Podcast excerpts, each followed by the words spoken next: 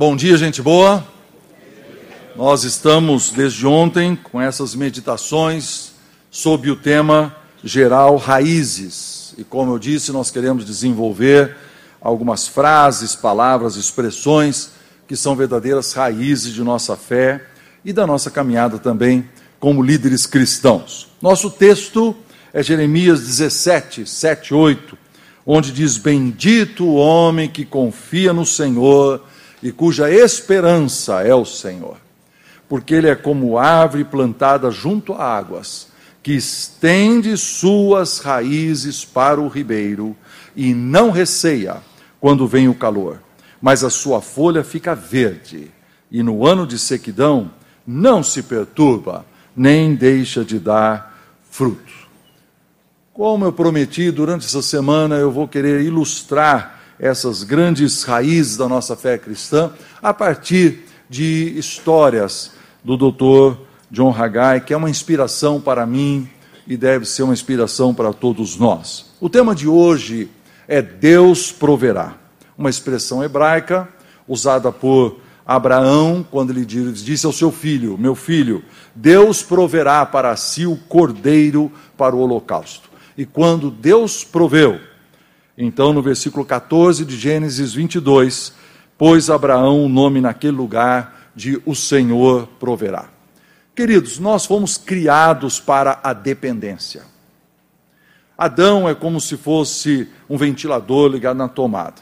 E Deus avisa: não saia da tomada, fique ligado em mim.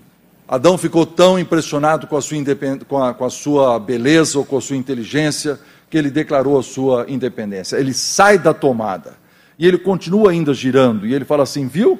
Olha aí, estou vivo. Mas ele caminha inexoravelmente para a morte, porque Deus disse: No dia em que dela comerdes, certamente morrerás. Mas houve um segundo Adão, o último Adão, Jesus Cristo, que jamais se desligou aquele que era totalmente dependente do Deus Altíssimo, o verdadeiro homem, exemplo para nós, e o verdadeiro Deus. E esse Adão se tornou espírito vivificante. E nós, na verdade, dependemos de Deus o tempo todo. Na verdade, queridos, nós não sabemos o quanto que Deus provê para as nossas vidas. Deus nos protege de perigos desconhecidos para nós. Deus nos livra de ameaças que nem nós sabemos que elas existem. E mesmo quando nós passamos pelo vale da sombra da morte, Ele tira de nós o nosso medo. Deus, em Sua graça, sempre proverá mais do que nós imaginamos, porque nós não conhecemos as dimensões físicas, humanas e demoníacas que estão ao nosso redor e dos perigos que nos cercam. Então, quando esse Deus, bondosíssimo, que é o Deus que provê, porque ele, por uma dose homeopática da sua graça, permite que nós conheçamos, de alguma forma, uma, uma pequena expressão da sua bondade. E aí nós falamos assim: puxa, olha o que, que Deus fez. E nós ficamos maravilhados, extasiados. Nossa, como Deus é grande. Mas na verdade Ele é muito mais do que isso. Ele apenas permitiu que a gente visse essa pequena coisa que Ele fez por nós, quando Ele nos Ele proveu para nós a nossa, a nossa libertação, a nossa segurança. Bom, isso aconteceu também com o pai do Dr. John Haggai. Seu pai, pastor Vadi, foi um missionário, queridos, naquele velho estilo, embrenhado nos lugares mais difíceis, sacrificando a si mesmo, sacrificando a família para o bem do Evangelho. Durante a Grande Depressão, aí entre 1929 e 1930, o dinheiro era alguma coisa que quase não existia. E o, nas histórias que eu ouvi, eu li, que John Haggai conta, ele diz que naquela época o pai dele recebia 5 dólares por semana, que era considerado um salário abaixo do nível de pobreza. É, o assunto era uma vergonha para os filhos. Quanto é que seu pai ganha? Meu pai é pastor. Ele ganha menos do que alguém muito pobre. Ele lembra o dia que viu o banco veio tirar o carro deles, porque ele não podia pagar a prestação. Ah, enfiar a cara na terra, entendeu? De tanta vergonha numa cidade pequena, quando isso é, a, a, aconteceu. Dr. Hagai teve que pastorear duas igrejas. Os meninos, ele disse que ficavam na janela, e eles ficavam esperando o pai voltar de noite com medo daquelas é, estradas lamacentas, aquelas dificuldades, querendo é, saber: será que Deus vai proteger nosso pai hoje? Mas Deus proveu, Deus proverá. E Deus cuidou do pastor Vade. Eu quero só abrir um parênteses aqui para dar um detalhe. Esse homem, alguém devia estudar um pouco mais sobre esse homem. Rapaz, Estou falando de viver em cidades com menos de 80 habitantes. Eu estou falando de um sertãozão distante, onde não tem nada. E esse homem não deixou de estudar, com dificuldade para ter livros. Ele chegou a ser professor no seminário bíblico de Johnson City, em Nova York, e ele falava oito línguas árabe, hebraico, grego, yiddish, francês, alemão, russo e inglês. E leu a Bíblia 103 vezes antes de morrer. É uma outra história de alguém que pagou um preço enorme, diferente do nosso, dependeu da providência divina todo o tempo e, e assim ainda se desenvolveu e cresceu para servir melhor a Deus. John Haggai lembra que uma vez eles ficaram isolados na neve. Ah, caiu neve, eles não podiam sair, então eles ficaram lá presos dentro de casa, com neve aí até um metro na porta. E que começou a acabar a comida, começou a acabar a lenha do aquecimento da casa, e eles foram então congelando, e ele disse que ele lembra especificamente um dia que estava a mãe, o pai ele, que era um menino assim, uns seis anos de idade, e uma mamadeira em cima da mesa. E o pai fez essa oração: Senhor, tu sabes que não temos mais comida. Tudo que temos é o leite suficiente para essa mamadeira do Tom. Também não temos madeira para o aquecimento. Se for da tua vontade, providenciar comida e aquecimento nós lhe agradeceremos. Senão, nós descansaremos na certeza de que tu tens o melhor para nós. E aquele menino, John Haggai, ele escutou naquele momento um barulhinho fora da casa. Eram guizos. Os guizos eram usados em, nos cavalos que puxavam os trenós. E daqui a um pouco ele começa a escutar esse barulho de alguém que está chegando perto da porta. E quando o pai finalmente abre a porta e aquele monte de neve cai para dentro, tem um homem com uma pá tentando abrir caminho para chegar na, na, na, na porta. E ele vê aquele homem, um fazendeiro rude, com rosto vermelho, mãos grossas, dentes feios e mal cuidados.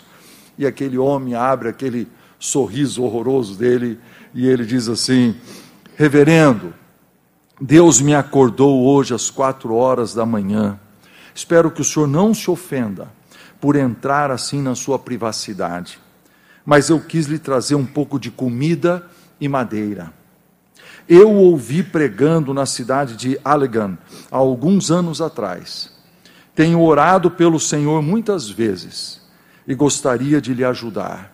Eu tentei, eu tentei vir com um caminhão, mas a neve me impediu por isso eu vim com o trenó e os cavalos.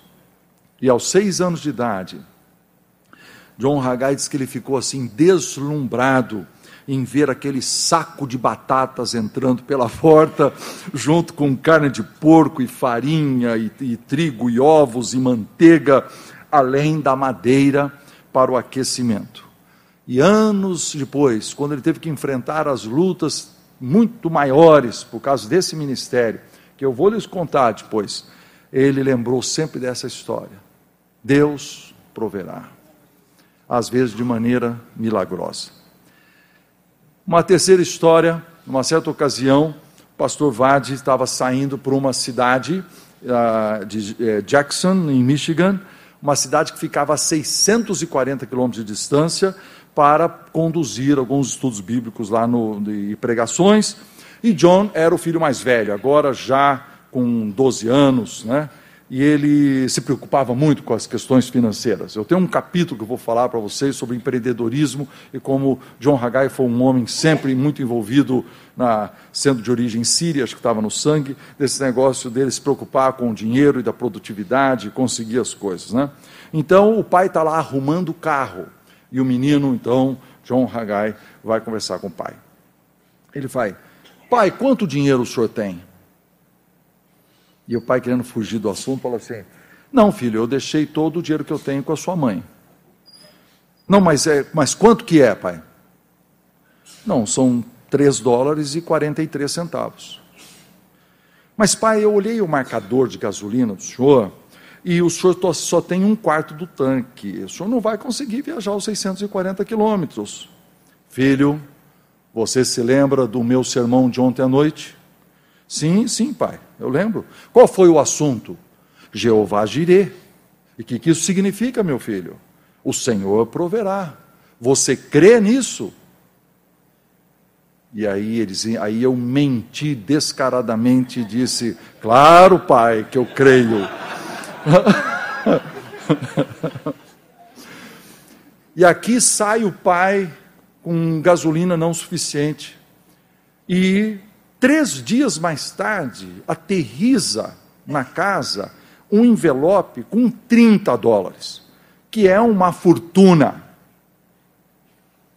E esse menino está espantadíssimo, admirado. O que, que Deus fez? Olha o que aconteceu. Depois de andar 60 quilômetros, o carro realmente começou a acabar a gasolina, começou a tossir num estacionamento, e ele já estava parando, ameaçando parar, né? E alguém do outro lado do cruzamento tirou o braço para fora e começou a gritar e dizer assim: Pastor, pastor, pastor, o senhor encosta. Bom, ele encostou mesmo, porque ele não tinha onde ir, tá certo? E ele disse assim: Reverendo, hoje de manhã Deus colocou no meu coração que eu deveria lhe dar 40 dólares, mas eu não sabia que eu ia me encontrar com o senhor hoje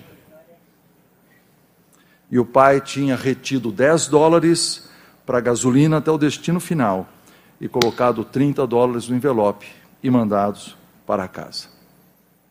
Jeová Jireh, o Deus que provê todas as coisas, o soberano Senhor das nossas vidas, já estava fazendo aquele menino ter uma caminhada com Deus e um conhecimento da providência, soberania e controle de Deus acima de todas as coisas, para a missão que ele teria que desenvolver depois. E não é verdade também na nossa vida cristã? E não é verdade também quando Deus provê eh, nos nossos empregos, Ele provê na nossa vida eh, física, quando Deus provê para a nossa família, e Deus nos provê, mesmo quando nós não sabemos que Ele está provendo porque Ele está acima de todas as nossas necessidades. É por isso que nós afirmamos: Bendito o homem que confia no Senhor e cuja esperança é o Senhor, porque ele é como uma árvore plantada junto às águas que estende as suas raízes para o ribeiro. E olha essa frase: e não receia quando vem o calor, mas a sua boca, sua folha fica verde e no ano de sequidão não se perturba, nem deixa de dar fruto. Nós temos hoje agora a oportunidade de um momento fabuloso de celebração. Você vai virar para a pessoa ao seu lado e contar, talvez, uma história da provisão de Deus na sua família. Eu tenho histórias para contar. Talvez você vai contar sobre a história da provisão de Deus na sua vida profissional, sua empresa, o que é que está acontecendo. Você tem uma história de provisão de Deus, talvez para o seu ministério. Ou talvez você vai virar a pessoa ao seu lado e dizer assim: Eu estou chorando hoje com o coração sangrando, porque eu estou buscando uma provisão que eu preciso hoje. Isso vai pedir oração para a pessoa que está ao seu lado. Abra o seu coração, vamos celebrar e depois orar uns pelos outros, vamos compartilhar.